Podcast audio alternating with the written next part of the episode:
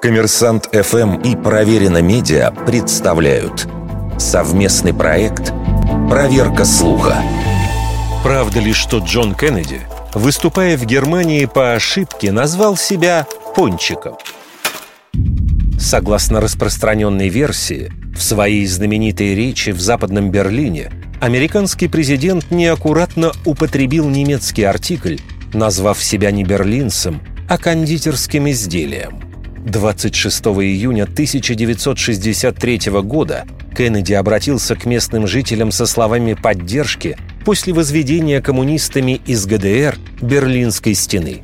Ключевым моментом выступления стали слова «Ich bin ein Berliner», которые должны были означать «я берлинец».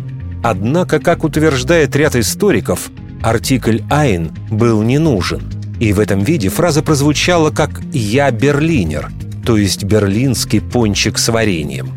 Известно, что за составлением этой фразы американский президент обратился к Роберту Лохнеру, главному переводчику группировки американских войск в Германии.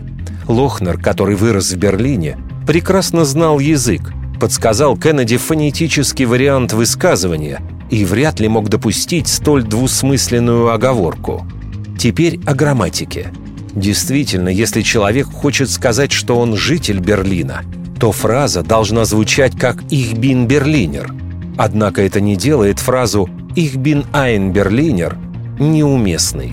Согласно правилам немецкого, неопределенный артикль можно опустить, если речь идет о профессии или о происхождении человека.